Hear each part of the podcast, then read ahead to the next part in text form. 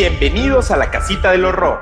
Este programa es posible gracias a Cometa Casa Digital y Dinamita Producción Audiovisual. Somos Javier y Carlos, dos profesionales del chisme paranormal y de googlear cosas. Hablaremos de fenómenos paranormales, teorías de conspiración, asesinos seriales, alienígenas, sectas y monstruos. Mientras contamos malos chistes, bebemos mezcal y hacemos evidente nuestro déficit de atención. La Casita del Horror se encuentra disponible en todas las plataformas de podcast y YouTube.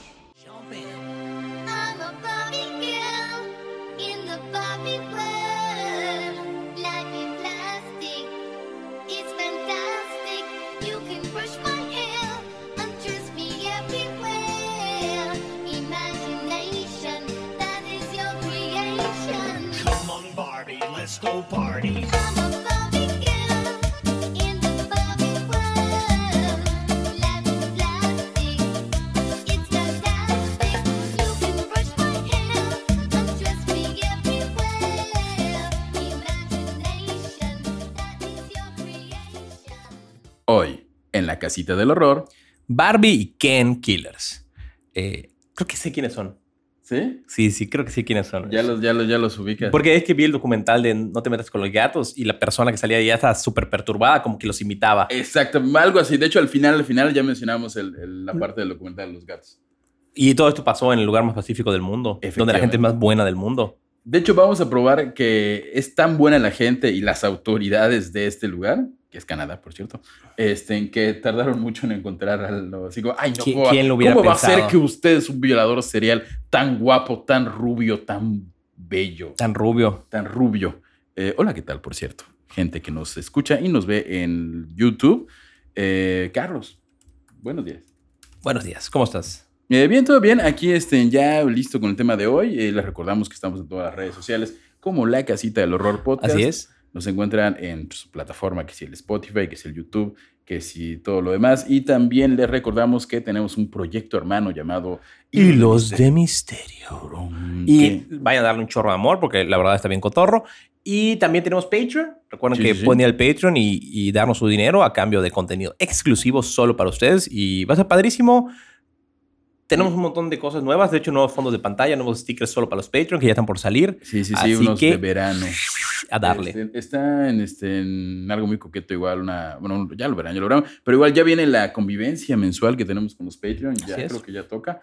Entonces vayan, vayan a Patreon y denos dinero que pues, hay que comer. ¿Y qué, qué tenemos hoy? Capítulo, capítulos cantados otra vez. Ah, sí, ya, ya, ya quedó. Ya no va a cambiar. Eh, comente si le gusta que cantemos. Eh, Nos han comentado, nos dicen que sí, nos dicen que no. Nosotros nos cansamos de hacer el ridículo, dijimos que ya no y sigues haciéndolo. Este, sí, pero esos me gustaron porque salieron muy. Literalmente puse una playlist que era así como hits de México del 2000 y de ahí saqué todas las canciones. Así que si es un entrado en años como nosotros, va a reconocer todas las canciones porque son creo que en español y así. ¿Quieres eh, iniciar? Es claro. Capítulo 1. Hoy tengo miedo de salir otra vez. No, no. Tengo miedo de encontrarte como aquella vez. Los nervios me traicionan, me derrota el estrés. Sé que puedo encontrar a Bernardo después. Es de García Márquez, ¿no? Ese es un poema original de García Márquez, se llama Buscando a Bernardo. Bernardo y Bianca. Este, en 100 años buscando a Bernardo y Bianca. Este, nah, lo hubieras cantado, pero bueno. Les prometemos que ahora sí vamos a actualizar la playlist de la casita del horror. Que cada... Pero canta esto. Bueno, capítulo 1. Hoy tengo miedo de salir otra vez. Tengo miedo de encontrarme como aquella vez. Los nervios me traicionan, me derrota el estrés. Sé que puedo encontrar a Bernardo después. Tengo, tengo voz como de cantante de bar que canta Maná. y así, Co- ¿verdad? cover. cover, sí. Ahí tienes un futuro. Si, usted, si, si fracasa esto y usted tiene un bar y quiere que yo cante, cobro poco. Y bueno, cuéntanos quién es el héroe de la semana. Este, el bastardo infeliz de la semana se llama Paul Jason Taylor, también conocido como Bernardo, que es como el nombre de, tengo entendido es como el apellido de sus padres, o algo así, eh, que nació el 27 de agosto de 1964 en Ontario, Canadá, hijo de Marilyn y de Paul Kenneth, quien en 19 y por eso- y Paul Kenneth, quien en 1975, además de acariciar a una menor de edad, abusó sexualmente de su propia hija. Ya vemos por dónde va la cosa. O sea, el papá el papá. ab- abusó de su hija. Sí. Sí, y además, y tiene ahí como unos cargos de, Ok. de acoso a una menor. de lo que se sabe, ¿no? Y este hecho hizo que la madre de Bernardo, deprimida, literalmente viviera en el sótano de su casa. ¿Y con Bernardo ahí? Este, no, no fue como en The Room, simplemente... No, no, no, Paul. ¿cómo? Paul Bernardo. Paul Bernardo. Pero no, él, no, normal, simplemente como que la esposa decidió... Alejarse del esposo. alejarse del esposo. Porque el divorcio no era una opción. El divorcio eran los 60, eran ¿qué? 60, pon tú 70 del divorcio, era pecado. No tan pecado como abusar a tu hija por lo visto, pero muy pecado en aquellos tiempos. Eh, en cuanto a la infancia, eh, testimonios y libros eh, dicen que Bernardo, Carlos Castro, es la voz de un canadiense promedio, describiendo a Bernardo. Una señora canadiense. Ok. Siempre fue feliz. Un niño que sonreía mucho. Era tan lindo como su buena apariencia, con hoyuelos y una dulce sonrisa, que muchas madres solo querían pellizcar la mejilla cada vez que lo veían. Era el niño perfecto que todos querían. Educado, iba bien en la escuela, se veía tan dulce en su uniforme de Boy Scout. ¿Es O sea, un psicópata promedio. un psicópata promedio o un sueño del padre Maciel con un uniforme de Boy Scout? Ya creciendo y asumiendo que su figura paterna no era precisamente la mejor, a los 16 años, su madre le confiesa que fue concebido ilegítimamente durante una relación extramarital. Güey, también su mamá, no mames, que, como- que no hay psicólogo que pague lo que te acaban de decir. Así como, de entrada te das cuenta que tu papá abusó de tu hermana que no es tu papá. y que no es tu papá. que fue el querido, tu papá es el querido de su mamá, o una, una relación No, no, creo que es la mamá engaña al papá Ajá, en una noche en un bar. en un bar. Muy posible, yo no, no Con- sé exactamente. al lo- parecer por lo que hizo tal vez con Jeffrey Dahmer, a, lo mejor eh, al enterarse del abuso sexual de su hija, pues, decidió buscar el amor en otros lugares, En pero lugares. vivir en el sótano. pero vivía en el sótano. Es que, que no, o sea, vaya, aquí eh, el problema es que, que no lo hablaron. de, bueno, sí lo hablaron tal vez, pero no lo hablaron bien y se fue a escribir en el sótano. No, si ocurre eso, primero que nada, denuncia y mata a su esposo. Y ya después le dice a su Bueno, hijo todo lo demás. No, no debemos decir que maten a su esposo por abusar de sus hijos. Pero eso no va a acabar bien, no va a acabar bien. Bueno, ya, ya entendieron el punto. La, la pregunta es, no viva en el sótano, salga del sótano y del closet, si está en un closet, sean gays. Este, la misoginia ya burbujeante en su adolescente cuerpo pronto explotó y desde ese momento cuando se entera Bernardo que su mamá le dijo que era producto de una relación extramarital, eh, comenzó a insultarla abiertamente refiriéndose a ella como una puta y una vaca. ¿Quién lo hubiera visto venir? O sea, esto es libro de texto, brother. O sea, así se forman los psicópatas. Formando al Odio a la asesino. mamá, venganza con mujeres, relación tóxica con la mamá. O sea, esto es- Seguro admiraba a su papá porque sí, era un- porque era macho cabrío, no lo sé. Esto es. Por Dios. Bueno, Bernardito asistió al Sir Wilfrid Laurier College Institute en Scarborough, que seguramente dije re mal, y luego fue a la Universidad de Toronto.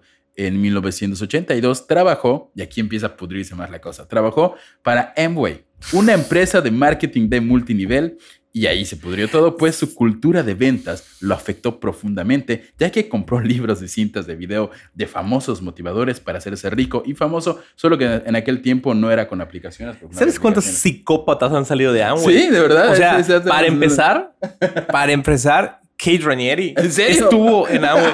O sea, Amway es el lugar perfecto para crear sociópatas. Este, ¿Cómo lo explicarías? Es una. Es, una Es empresa es la- es la empresa multinivel más grande del mundo. Funciona como cualquier, como flor de la abundancia, Co- pero. como, pero, ventas por catálogo. Ok. O sea, Como los que venden las. las era la más grande del mundo. Tuvieron que cambiar un montón de cosas porque en Estados Unidos empezaron a perseguir, pero sigue siendo hasta el día de hoy la empresa multinivel más grande del mundo. Y un nido de sociópatas. Este. Es como, como eh, tu diplomado en sociopatía tienes que pasarlo en Amway. Tienen que destruir tu alma y tienen que reformarla para que creas que mereces. Y te meten la esa mentalidad de tiburón a un sociópata. Verga. Ok. Sí. Sí, esa combinación este, fue la con la que creció el pequeño Bernardito, la que formó a Bernardo. Y cuando se fue a estudiar a la Universidad de Toronto, se la pasaba ligando mujeres en bares solo para abusar de ellas y en ocasiones golpearlas, eh, ya sea solo con amigos. Obviamente encontró su grupito de, de imbéciles. Ah, vamos a ligar y usa. No, no hagan eso. Que respetar. El primer ataque registrado de Bernardo ocurrió el 4 de mayo. Ah, sí, por cierto, vamos a hablar de constantes violaciones y vejaciones. Así que si hay menores de edad o abuelita, abuelitas, este, Nunca. de hecho, de recomendación, Sí, es, no es- escuchen lo- esto o sea, con sus hijos. y que el pasado hablamos de amigos imaginarios para masturbarte. Tampoco es como que nuestros capítulos pueden ser escuchados por niños. Digo, por si algún menor está ahí escuchando, no. Y si lo está escuchando, esto no se hace. Por favor. El primer ataque registrado de Bernardo ocurrió el 4 de mayo de 1987. Yo nací un año antes, tenía un año en ese momento. Bebezuelo. Eh, una chica que bajaba de un autobús fue brutalmente violada muy cerca de la casa de sus padres. Desde ese día y en solamente una semana hubo otros dos ataques similares. Todas las víctimas eran chicas de entre 15 y 21 años. El común denominador de los ataques sexuales hizo concluir a las autoridades que se encontraban ante un solo violador, bautizado en un arrebato de originalidad como el violador de Scarborough. Wow. Bernardo se acercaba a sus víctimas en los alrededores de las paradas de autobús o transporte, este, o transporte decente, como le conocen en cualquier parte del mundo que no sea México, por aquí los transportes son horribles y tienen humo. Este, cuéntanos cuál era el modus, el modus del chavo, por favor. Sí, bueno. Allí elegía a las muchachas jóvenes que regresaban a casa del trabajo o la escuela. Y de una broma, aplicaba las técnicas de persuasión de los libros de coaching y su trabajo en ventas. Después la llevaba a un sitio oscuro donde las golpeaba, insultaba y desgraciadamente en muchos casos las violaba.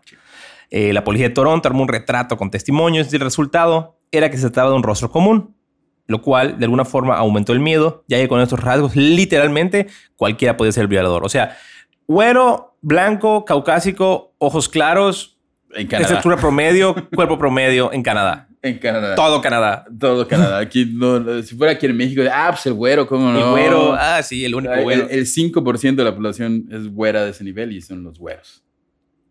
Eh, cual enemigo de Batman, pero de la vida real y de la verga, durante su tiempo como el violador de Scarborough, Paul Bernardo violó o intentó violar al menos a 19 mujeres, o por lo menos esas se denunciaron. Todas esas mujeres, todas las mujeres agarradas en la parada de los autobuses, salvo por una chica de 15 años eh, atacada en su propio domicilio. Cuéntanos un poco de este caso mientras tomo agua. Eh, este caso en específico, afortunadamente, solo fue intento de violación, ya que la entrada a su cuarto, ah, entra a su cuarto, la ataca por la espalda, la tapa la mano con la boca, la amenaza con un cuchillo, le muerde la oreja. Y el acto se detuvo al entrar la madre a la habitación y él escapa. Ajá, como que fue suerte. O sea, es, una, es, era un violador serial. Sí, completamente. Y de hecho son 19, pero creo que es, este, son como 30 ya en- después de varios testimonios y años. Pero este caso es muy peculiar porque metieron a alguien a la cárcel por este intento de violación, que no era él. Claro. Eh, eh, hay que hacer un paréntesis importante porque esta historia, este, eh, vamos a pasar a la segunda historia por un segundo, que es la de Anthony Henmeyer, de 19 años, al momento de que este crimen ocurre, quien fuera declarado culpable. Y no sé cómo funciona la ley de Canadá en los 80s, pero le quitan la acusación de asalto, como que dicen, oye, tú entraste a casa de mi hija para intentar violar, luego viste cuando yo salí. No, te, pero te pareces mucho, ok, ya que hacen la investigación, le dicen, oh, bueno, no fuiste tú el que entraste, digo, no fuiste tú el que trataste de violarla, te quitamos la acusación de, de asalto, de violación, pero tenemos, te seguimos teniendo la acusación de allanamiento de morada, pero nunca estuvo. ¿Cómo le puedes quitar la acusación de violación, de intento de violación a alguien que no estuvo? O sea, no entiendo la lógica de Canadá. Lo La- odi- a lo mejor lo odiaban. algo se me hace que era el A lo mejor no era tan blanco. No era tan, no era tan blanco, no sé por qué. La cuestión es que él iban a tocar un par de años en la cárcel, pero el chavo se declara culpable, tiene que declararse culpable de allanamiento de morada. Ajá, y queda como tu expediente, pero si das libre. Exactamente. Sin embargo, logra bajarla a 12 años, de los cuales cumple 16 meses de prisión, más meses de preventiva, y después de esto fue liberado.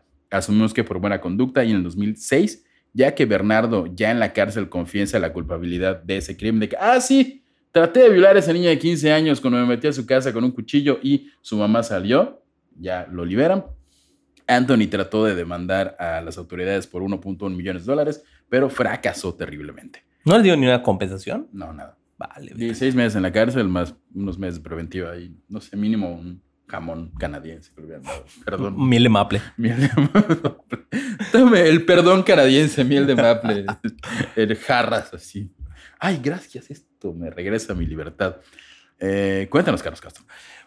Bueno, volviendo a la búsqueda del violador de Scarborough, el- la no tan brillante policía noventera de Canadá envió a más de 130 hombres a hacerte pruebas de ADN y uno de ellos era Bernardo, quien además fue acusado como sospechoso por dos personas y uno que otro empleado de banco.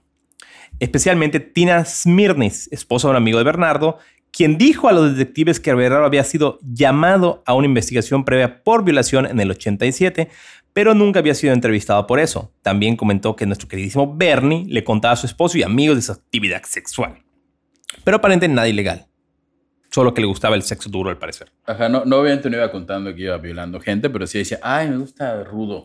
Como este cabrón que es el caníbal eh, Armie Hammer, que fantaseaba con violarlas y le pagaba a mujeres que así las amarraba y las fantaseaba con que era una violación mientras tenían sexo Ajá. y las amenazaba con un cuchillo. Mientras tenían sexo consensuado, pero todo era pagado. Consensuado, exactamente. Sí. Ok. Digo, eh, hay de todo en la vida del Señor, Todo. niña del Señor, y si les gusta rudo, adelante, ¿eh? O sea, todo bien.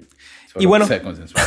Como si esto Consen- pasara en México eh, cualquier año, Bernardo fue entrevistado y hasta aportó pruebas de ADN. Al preguntarle, oye chavo, ¿por qué crees que te estamos entrevistando? Él solo dijo, ah, porque soy güero como el violador. Y básicamente eso pasó. O sea, como que dijo, ah, está bien, sí, como si quieren mi saliva, no sé qué, cómo no, adelante, todo bien. Pero que en- encontraron más veracidad en la declaración de Bernardo, en la tranquilidad, que eso es algo que, que se repite. Sociópata. En la tranquilidad cuando está declarando en todo momento es así sorprendente. Y eh, ma- vieron más veraz esa declaración que la de la señora Smears, que, dijo, que literalmente dijo, ah, es que mi... mi Te cuenta, mi, Te a cuenta mi cómo esposo. Viola niñas. Casi, casi. Es que es eso, o sea, los sociópatas son muy buenos. Dicen que te pueden, o sea, hay algunos que hasta pasan el polígrafo porque como tú crees lo que, lo que estás haciendo, o sea, no, no, no te afecta emocionalmente, no mueves el polígrafo.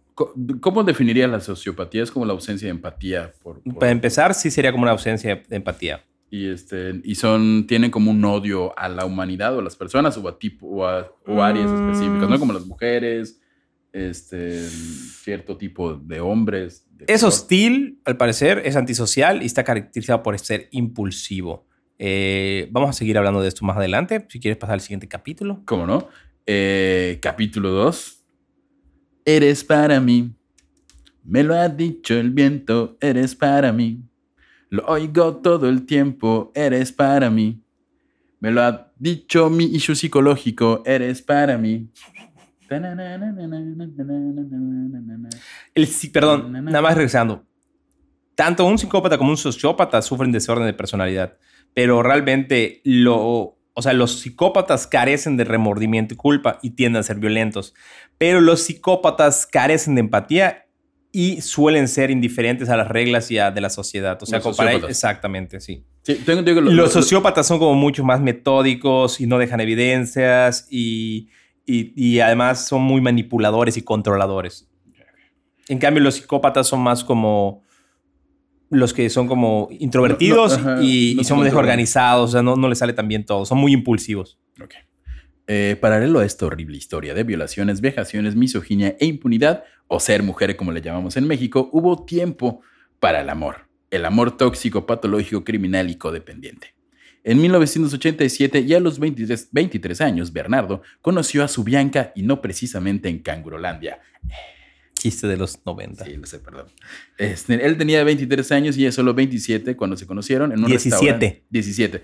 17, 20, ¿cuándo? 5 de diferencia. Cinco ¿no? de diferencia. Mm, eh, No sé.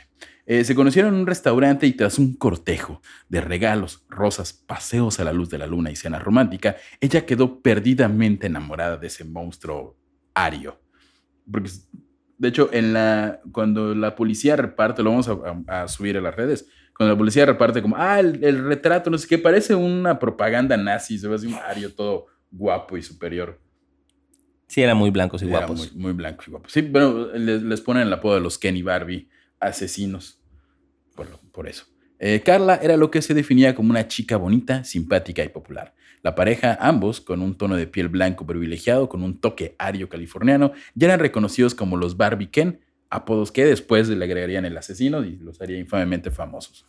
Carla, mayor de tres hermanas, al terminar la high school, trabajaba en una clínica veterinaria, lo cual le serviría posteriormente para conseguir medicamentos para dormir a sus víctimas. El amor llegó a su punto máximo cuando Carla eh, parecía, cuando a Carla parecían gustar las perversiones de su novio y a diferencia de otras chicas que se horrorizaban con esto, ella compartía sus fantasías de tortura y de hecho ella sabía de los crímenes de Bernardo y según dicen lo aprobaba. Aunque en algunos tribunales ella aplicó la de... Ay, Ah, yo no sabía, yo estaba enamorada, me manipuló, yo soy una Ajá. víctima más. Eh, eh, punto, a- por lo menos en este punto ella tenía 17 años y evidentemente fue manipulada por el amor. Sin embargo, sí, y vamos a ver más adelante como si era más, muy, Tan muy, bueno, Gloria Trevi. algo así, un saludo Gloria Trevi, que se soltó el cabello, se vistió de reina y olvidaron sus crímenes. Este, sí, estaba enamorada y como que compartía ese gusto por el sadismo y el, Ok. bueno, eh, tras tres años de noviazgo y ya comprometidos, comprometidos antes de los 30, porque si no, no se les va a ir el tren, la relación empieza a caer en la monotonía, porque no hay nada más monótono que tu novio sea un violador serial, eh, por lo que datos, datos dicen que la, la relación empezó a fallar porque Bernardo se dio cuenta o le confesó Carla que no era virgen.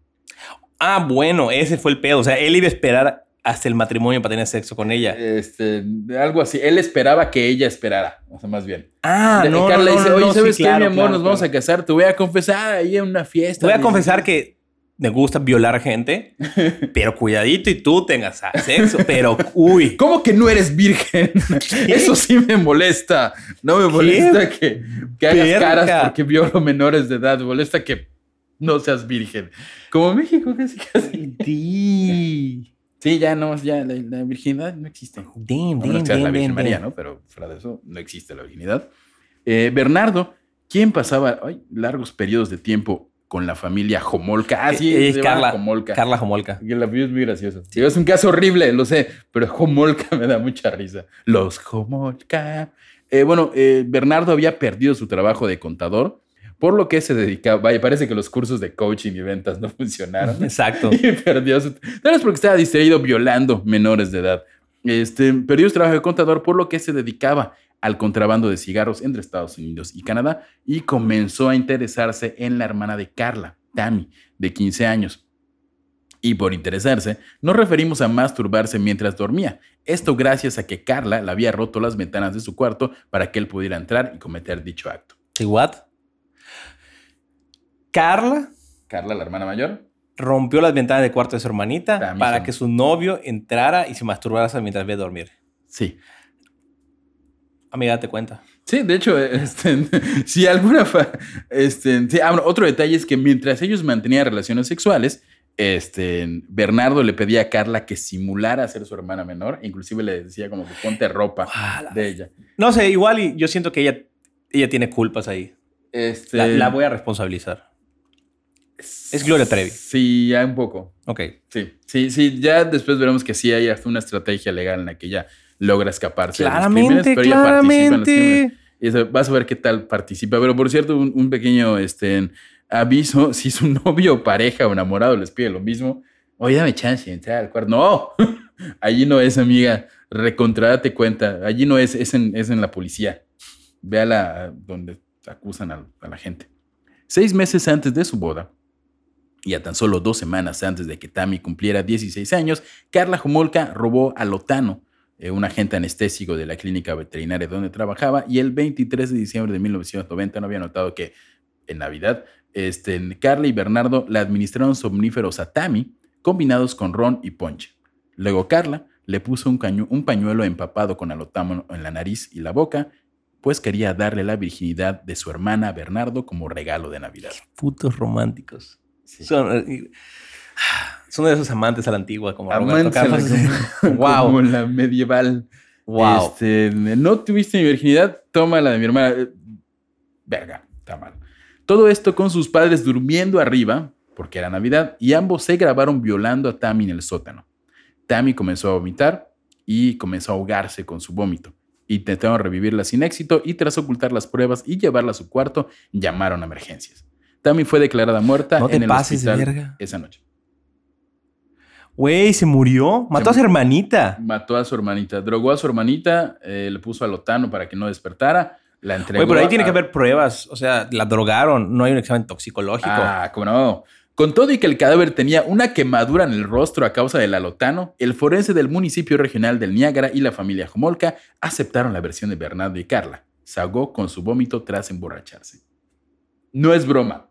Ni siquiera investigaron. O sea, como que. O, o los policías de Canadá. Hay una estopa con tiner allá al lado. Creo que guardaron la estopa continua. Ok. Este, este, sí, y- pero no, o sea, tenía una quem- quemadura química, una quemadura por, por la lotano. Imagínate ¿Qué tanto le habrían puesto el químico en la cara para que se haya quemado? Qué. No analizaron el cuerpo como que, oye, parece como una horrible violación en estos órganos sexuales de esta menor de edad.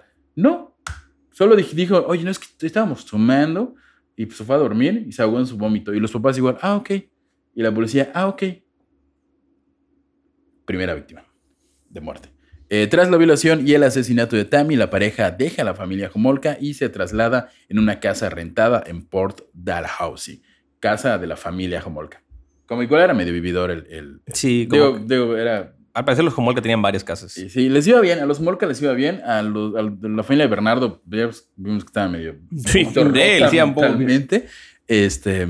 Y como que no le iba tan bien. Y el negocio, como que el coaching no sufrió, no sufrió jaló. efecto. Luego vendía cigarros. No. Vivió un Vendía poquito. cigarros de la calle sueltos. ¿Qué, Tiene una cajita. ¿Cómo no? Cinco pesos. Cinco pesos canadienses. Wow. Eh, bueno. Uf, viene, viene, viene fuerte, ¿eh? Viene fuerte. Si eres niño, apaga. Este, capítulo 3. Transfusión de magia pura para el corazón. Rímel de miel va a corregir la tristeza. Tatu mental para marcarse la imaginación. Tragos de alción para quitarle la vida. ¿Qué es esto? Zoe. Eso, ¿eh? Sí, pero ¿viste cómo metí, metí el, el, ¿El alción? Así, ¿Qué es alción? es con lo que drogaban a la gente. Ok. Y es para quitarle la vida. A veces ese cambio, no, no, no. Eres un maldito genio. No sé. Eh, Eh. El 7 de junio de 1991, Carla Homolka invitó a una niña de 15 años a su casa a pasar una noche de chicas. Eh, la joven y ella se habían conocido en una tienda de mascotas y se habían hecho amigas. Como era de esperarse, la noche de chicas se convirtió en una noche terror, pues le dio alcohol mezclado con alción, un somnífero. Al desmayarse, la menor Homolka llama a su prometido diciendo que su regalo de bodas estaba listo. Ambio- ambos violaron a la niña y se grabaron en video. La niña, aparentemente conocida como Jane, se despertó el día siguiente con náuseas y sin idea de lo que le habían hecho, ya, ya que pensó que su malestar era por haberse embriagado por primera vez. Ok. Eh, en agosto de ese año, Carla vuelve a invitarla a una noche de chicas, repitiendo el ataque, solo que en esta ocasión Jane dejó de respirar mientras ambos la violaban. En aparente pánico llamaron a 911, pero minutos después volvieron a llamar para decir que la joven había vuelto a respirar y todo cool. Spoiler. No Nada bien. cool. Eh, La, la ambulancia regresó. O sea, fue así de que, Ah. oigan, este, se está muriendo alguien, se está ahogando. Ay, ya vamos para allá. Ay, no, ya respiró. Ah, está bueno. ay, regresen, chavos, no es necesario. Y, y la ambulancia así como que, ah, no vamos a, a levantar un reporte ni nada. Digo, eran los ochentas en Canadá. Pero la Canadá- todos son buenos en Canadá. güey. Pero co- co- confían, es, es- es confían el- en todos por, en por eso, por eso hay asesinos horribles en Canadá. O sea, es como, ¿por qué no van y, oye, podemos pasar a ver si está bien, qué le pasó a la persona? Creo que hasta en México. o sea, volvió a respirar, pero tal vez murió su cerebro. Ajá, o sea, no, bueno, en México no, no llegaría la ambulancia, tal vez hasta dentro de dos días, pero llegaría aunque hubiera revivido. Sí. O sea, hubieran dicho, oye, eh, a lo mejor ya se murió, pero todo bien, ¿quieren que echamos un raya, desayunaron? No hay, no, simplemente, ah, está bueno, te creemos. El 15 de junio de 1991, eh, Bernardo encontró a Leslie Mahaffey, de 14 años, caminando por la calle. La obligó a subir al auto. Tras vendar los ojos, la llevó al lugar que rentaba en Port Dalhouse. Este, y emocionado, le dijo a Carla que tenían otra víctima. Era como su actividad así de, de pareja. Como la gente que colecciona estampillas Como la gente que colecciona estampillas. Sí, pero en pareja. en pareja. Ah, Vamos a coleccionar víctimas de violación. Exacto. En lugar de estampillas. Bueno, creo que, o sea, no, no sé en qué momento se vuelve matarlas. O sea, matarlas era como un accidente. sí, Como lo suyo, lo suyo era la violación. La- sí, eh, dormirla, engañarlas, matarlas y, y pues ya. Matarlas no. Bueno, violarlas y el matar era como que, como que no la Era habían medido. Como que, ajá, como que no eran buenos con la, con la química. Porque con Jane, este, la primera vez solamente la Salió violaron. bien. Ajá, salió comillas bien. Este, porque. La violaron. Ajá, exactamente, es como crasheando que salió bien. Ah, y mientras esto pasaba, Bernardo seguía eh, este, violando gente en las calles. Casual. Casual. Ok. Era como un horrible deporte para él. No, no, no tenía como enfermedad de transmisión sexual. Este, pues dice que no. Al parecer están sanos todos en Canadá. Son, cana- son blancos. Son un 1% más sanos que, que la persona promedio. Es broma. Eh, Bernardo y Homolka se grabaron a sí mismos torturando y abusando sexualmente de Mahaffey mientras escuchaban a Bob Marley y David Bowie. Qué gran combinación. este, música normal. En un momento, Bernardo le dijo a Carlos Castro, sé la voz de un violador serial, por favor. Estás haciendo un buen trabajo, Leslie. Un maldito buen trabajo. Las próximas dos horas van a determinar lo que te hago. Ahora mismo estás anotando perfecto. Ese anotando es, es palabra de coach. Le estás anotando bien, eh, muy bien, es un campeón, mentalidad de tiburón. En otro segmento de la cinta reproducida en el juicio de Bernardo, el asalto se intensificó. Mahaffey gritó de dolor y le rogó a Bernardo que se detuviera. En algún momento de la tortura, la venda de Mahaffey se resbaló, lo que indicaba la posibilidad de que posteriormente pudiera identificarlos. Y ahí, vale, verga. Ya, ya. Al día siguiente, Homolka le dio una dosis letal de jalción. Sin embargo, en el juicio, ella dijo que Bernardo la estranguló. O sea, ya en los juicios cambiaron los testimonios. Sí, O sea, uno contra el otro, salve el que pueda. La, Exactamente. Nada, pendejos. Este, el cuerpo fue escondido en el sótano porque justo esa noche llegaban los papás de Carla a cenar. ok. Tras el momento familiar con un cadáver en el sótano, por cierto momento que parece sacado de una película de Tarantino, la pareja decidió que lo mejor era desmembrarla y enterrar sus restos en cemento. Bernardo compró una docena de sacos de cemento y guardó los recibos, detalle que lo terminó insertando en el juicio. Mm, ¿Quién guarda? Brother, ¿sabes cuántos papelitos hay en mis bolsas siempre que acabo tirando de sea? sí, digo, ¿Por qué demonios guardas los sacos de, los recibos de sacos de cemento? no sé. ¿Qué tal que diga garantía después?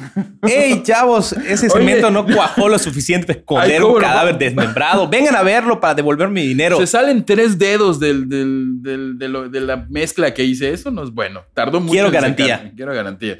Regalen un saco de cemento. Eh, Bernardo usó la sierra circular, de su abuelo para desmembrar a Mahaffey y ambos hicieron varios viajes para descargar los bloques de cemento en el lago Gibson. O sea, Ok.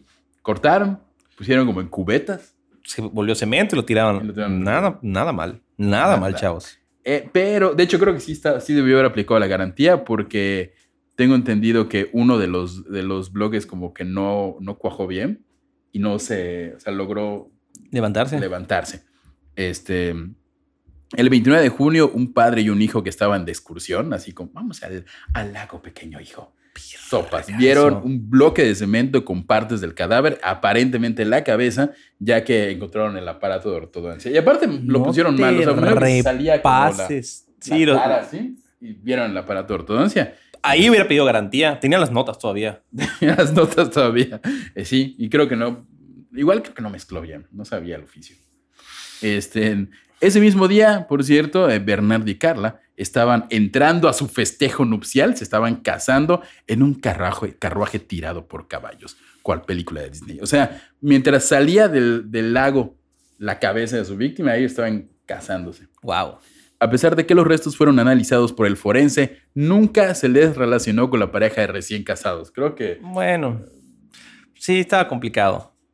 Al año siguiente, los ahora esposos Bernardo y Carla ya habían convertido su atroz pasatiempo en el pegamento de su matrimonio y al salir a buscar víctimas condujeron por St. Catherine's y al pasar por una escuela católica se toparon con Kristen French de 15 años, quien caminaba hacia su casa.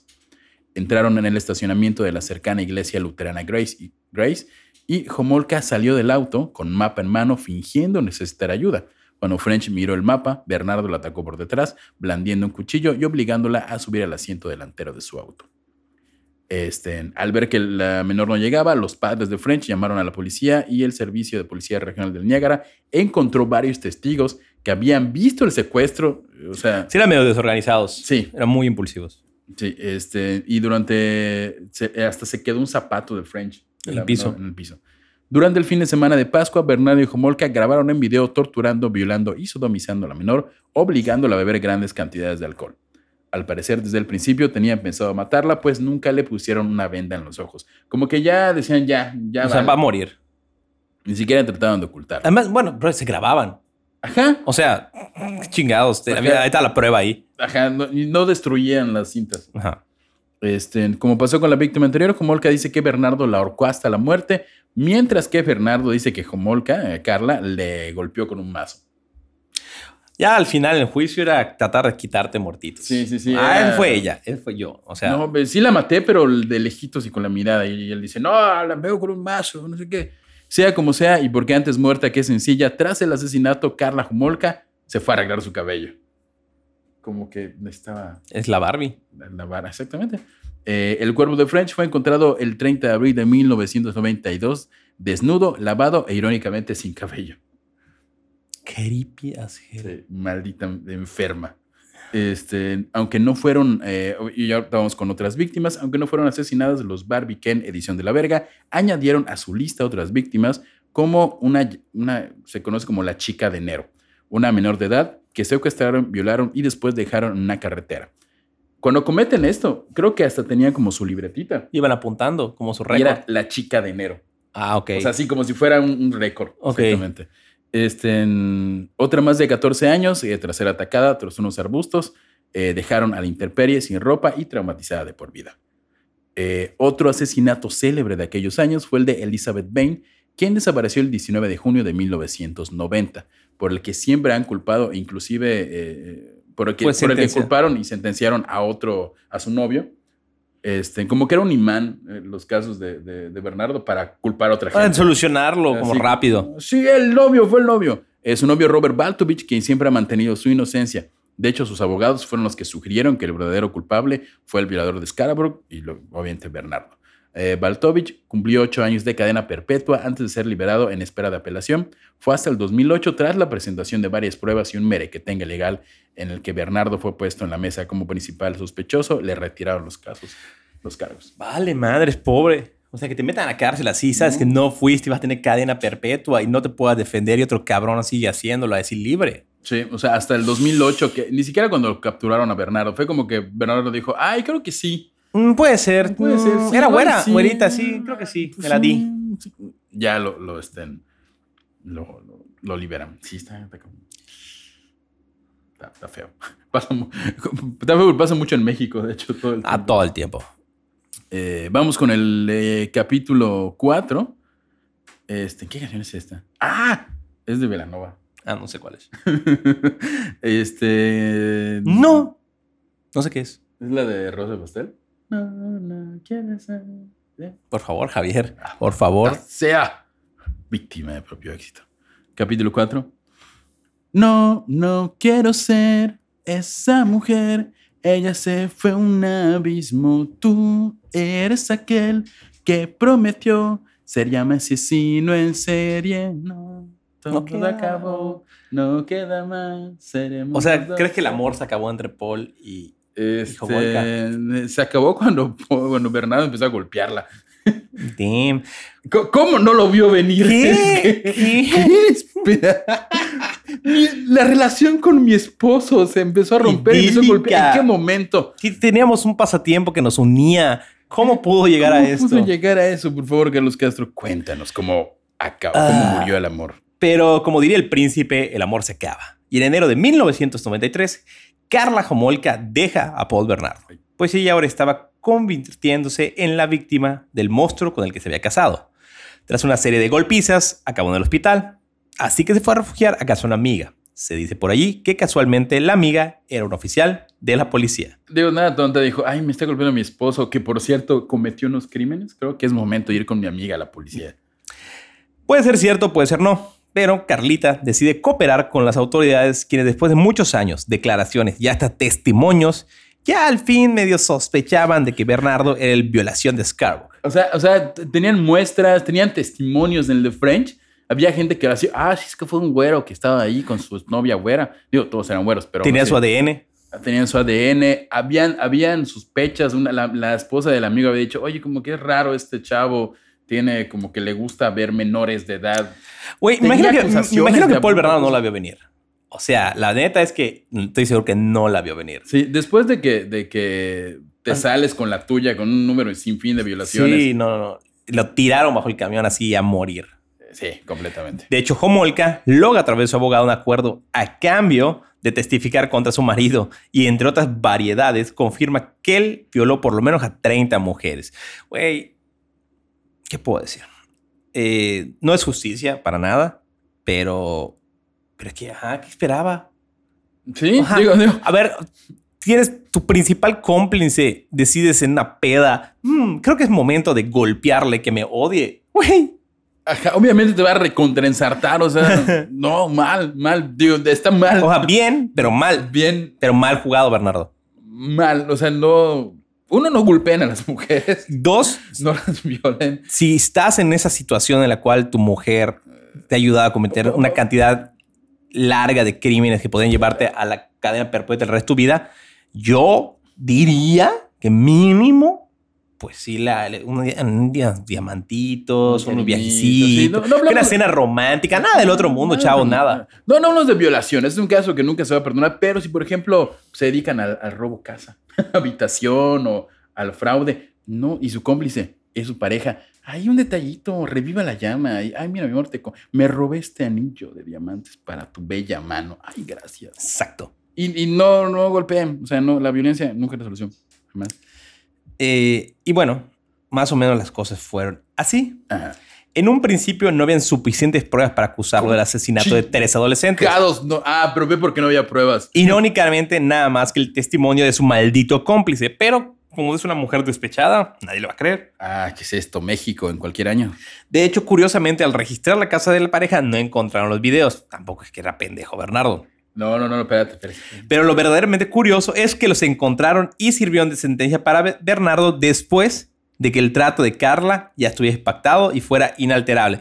O sea, Carla se los llevó. Car- Ay, me voy a guardar estos Ay, videos. Ah, ¿me casualmente, si, si me firmas este papelito, pueden aparecer unos videos. No, no, como, como que, como que llegaron a. Hay, hay una versión ahí, no sé si el, el abogado como que se lleva, le dice, oye, es video, sí, dámelos, luego los mostramos. La cuestión fue así de que, ay, mi esposo hizo esto, lo otro y aquello, sí, los grabamos. Registran la casa, no encuentran los videos. Y tras una segunda, un, un segundo registro, como que Carla los dejó, ay, creo que allá abajo de la cama Están. Hay unas VHS. Fuck. O sea, los esconde, hace su trato de que ya le dieron creo que 12 años nada más. Este, ya que sentencian en a su esposo, dice, ay, mira, para, para darle el, el- para que sea cadena perpetua, aquí están los videos. Ok. De hecho, Carla únicamente cumplió la sentencia de 12 años por homicidio. Eh, de, no haber sido, de, de no haber tenido el trato previo, ella hubiera sido condenada por dos cargos de primer grado, uno de segundo, o sea, una o dos cadenas perpetuas. Fácil. hecho- no sé si en Canadá es cadenas perpetuas, pero un chingo Sí, de años. Nu- Nunca yo- iba a salir de ahí. Sí. De hecho, los, muchos abogados, o sea, varias personas dijeron, oigan, pero si en los videos se ve que ella está participando, ella abusa sexualmente de las, de las menores, este, no sé en qué momento las golpea, las tortura. Pero tiene un papelito. pero shh, Papelito habla, chavos. papelín, así como, ah, firmó, sí, sí, sí, pero aquí me firmó esto. Este, eh, continúa por favor, Carlos. Paul Bernardo está insertado ya oficialmente desde el 2006 por cadena perpetua y Bernardo ha intentado salir por libertad condicional. Ha sido muy insistente en querer salir en libertad condicional.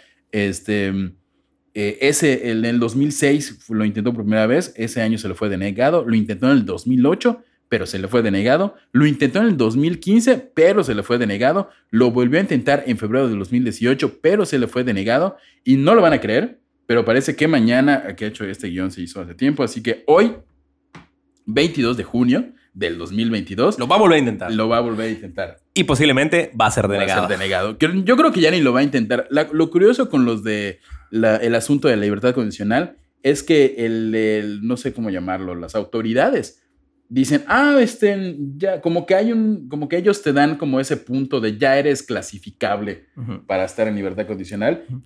Entonces ellos mismos le dan ese grado a Bernardo. Pero creo que se lo hacen a propósito, nada más para joderlo. Porque, ah, como no, yo creo que ya, ya clasificas. Deberías, tú, tú te ves que ya estás, estás sano, portando ya estás bien. curado. Yo creo que deberías pedir tu libertad condicional, ¿eh? Yo creo, porque ya te ves una persona íntegra. Sí, comple Vean, busquen fotos de Bernardo. Actualmente no tiene cara de persona íntegra. Y al momento le dicen, no, siempre no. Púdrete, imbécil. En, 2000, ah, perdón, en noviembre del 2015, Bernardo publicó por su cuenta eh, un libro, A Mad World Order, un libro electrónico, violento y ficticio de 631 páginas en Amazon. Desde la cárcel. Se puede hacer. Se puede hacer. Logró publicar un ebook de una novela de un asesino, supongo. Este, pero para el 15 de noviembre eh, se informó que el libro era un éxito en ventas. Pues sí, yo lo quiero buscar ahora para leerlo. Este, pero fue eliminado del sitio web debido a su protesta pública. O sea, como que alguien se dio cuenta, oye, Bernardo está escribiendo desde la ¿Cómo Está ganando dinero. preso está ganando dinero desde la cárcel? A Mad World Order. A Mad World Order. Ah, perdón por mi inglés. Pero así debe estar ahí en, en algún, en algún PDF pirata. Sí, busquémoslo. Si alguien sabe dónde está, pásenlo para Mad leerlo. World Order de Bernardo, cómo se llama. Carla Homolka, por su parte, encontró el amor de nuevo, en brazos del hermano de su abogado, Thierry Bordelis, y tiene tres hijos y trató de cambiar su nombre a Emily Chiara Tremblay. Su nombre, sí, voy a cambiar el nombre. Porque, Emily obviamente Homolka, o sea, no creo que es ya un apellido conocidísimo. O sea, tú vas a comprar, ¿a nombre de quién le saco su, su latte descafeinado triple shot? Ah, sí, Carla. Homolka, como la- ujú, como me suena. Scoop en- su vaso. Voy a masturbarme y le va a caer el café, maldita enferma. Este, pero esta petición se le fue negada. Muy sano, Javier. Muy sano. No se vengan así. pero me, me molesta Maldita señora, enferma. Perdón. Ah. Este, muchos lo pensaron también, se lo merece y más. Eh, le fue negada la petición, no pudo llamarse Chiara y se sabe que fue a las Antillas a tratar de darle a su hijo una vida lejos del ojo público, pero por alguna razón regresó a Canadá en el 2017 y se hizo público que trabajaba de voluntaria en la escuela de sus hijos. Los padres de familia armaron un revuelo al confirmar que era Homolka. porque- espérate, Homolka Homolka la que mataba no, niñas. no, no, otra Homolka. Este, todo indica que para el año pasado, o sea, el 2020, vivía en Salaberry de Valleyfield, al parecer separada de su pareja y sin hijos. El año pasado, hasta el año pasado, el amor acabó para doña Homolka. Y este. y- Ya. y ya. Y- pero no acabó todo. Este, dice, como vimos en el documental Don't Fuck with Cats en el 2007, comenzaron a circular rumores de que Luca Magnota, el asesino de la, de la, de ese documental, yo no he visto el documental, Es un hijo de puta, mata gatitos. Y bueno, mata gente. de hecho por eso no lo quiero ver. Mata gente. No me importa, mata gatitos, no quería ver por eso. Este, que estaba, él este, empezó a esparcir el rumor, Luca, Luca, Ah, tiene nombre Magnota. Luca Magnota, que era, voy a decir, tiene nombre de stripper, pero era stripper. prostituto. tiene nombre de prostituto. De ah, ah, prostituto. lo era. Luca Magnota. La, la riata más magnota. La de Luca Magnota. Luca Magnota, si estás prostituyente, ya tienes este De la cárcel. Ah, bueno, pues, Seguro te estás prostituyendo. Luca Magnota, la riata más magnota, este, ya sabe qué hacer. Este, él decía que había tenido un romance con, con Homolka, que él mismo después negó, pero, pero él Es que la admiraba a esos güeyes. Ajá, los admiraba completamente. Este, y de hecho, cuando Magnota envió por correo las partes del cuerpo de su víctima, que eso sí pasa, ¿no? Manda parte de correo de víctima al, al- al Congreso, al presidente, a todos lados. Eh, puso direcciones de retorno de los paquetes y una de las direcciones eran las de la hermana de Homolka, que por cierto, de la hermana sí pudo cambiarse. Toda la familia se cambió el nombre, A huevo que sí. Yo haría lo Este, mismo. Eh, de llamarse Lori Homolka, ahora se llama Logan Valentini. Pero es que a huevo te cambias el nombre. Hay Sí. como. Ponle que hay mm, 10, 15, 20 millones de personas en Canadá. Como Olga debe ser así un apellido. Debe estar junto a Hitler en la lista de los más odiados. más odiados, Sí, sí. De hecho, Adolf Homolka. Adolf Homolka. Adolf Homolka. Este, y ya, es todo lo que sabe de los Homolka. Bernardo sigue en la cárcel, se va a pudrir ahí. Espero que esté sufriendo. espero que hoy en este momento no le estén dando su apelación de Espero libertad que condicional. Hoy, 22 de, de junio del 2022, le tocaba, ya veremos. Este, creo que ni lo intentó porque no, no había ningún reporte. al Exacto. Y Este, la verdad están súper crisis. Sí, no. Y eran los 80s, 90s, 90s más que nada cuando proliferaron esos asesinos seriales. Canadá no es común, hay, pasa. Eh, sin embargo, ellos sí creo que se la volaron. O sea, y además esa relación tóxica pareja donde hay ese control, pero no, no se nota en ella como una sumisión como tal. O sea, ella era Sí. muy activa en el proceso Sí, de sí. reclutamiento. Normalmente la mujer hace un trabajo de reclutamiento para complacer al hombre. Se ven muchos casos de ese tipo.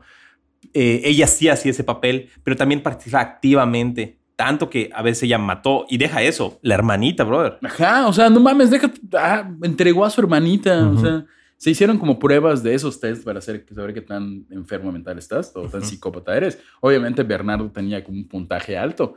Y Homolka, Carla Homolka, sí tenía un puntaje muy mínimo, pero sí tenía como un grado de psicopatía, por decirlo así. Ok.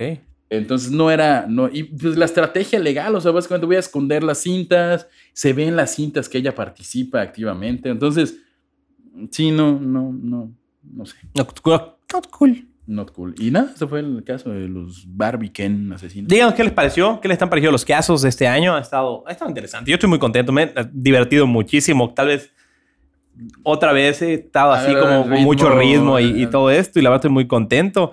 Eh, y bueno, pues muchísimas gracias a todos los que hacen posible esto. Estamos con todo en, en redes sociales. De hecho, eh, tenemos un montón, ¿no? De ahorita, sí, sí, ¿cómo estamos? Estamos súper bien. Recuerden que ¿cuántos tenemos en, en Spotify? En Instagram ya superamos los mil.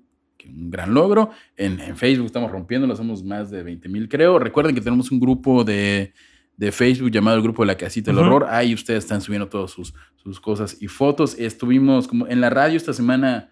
Tuvimos, no me recuerdo qué tema tuvimos, pero estuvieron mandando fotos de, de fantasmas. Ahí está en el Facebook de la Casita del Horror. Ok. Mándenos fotos. Si tienen fotos, ah, yo vi un espíritu, mándenlo. La vamos a subir al Facebook y que la gente diga que creen si es verdad o no. Ok. La verdad, estas que mandaron fue del hospital de acá de.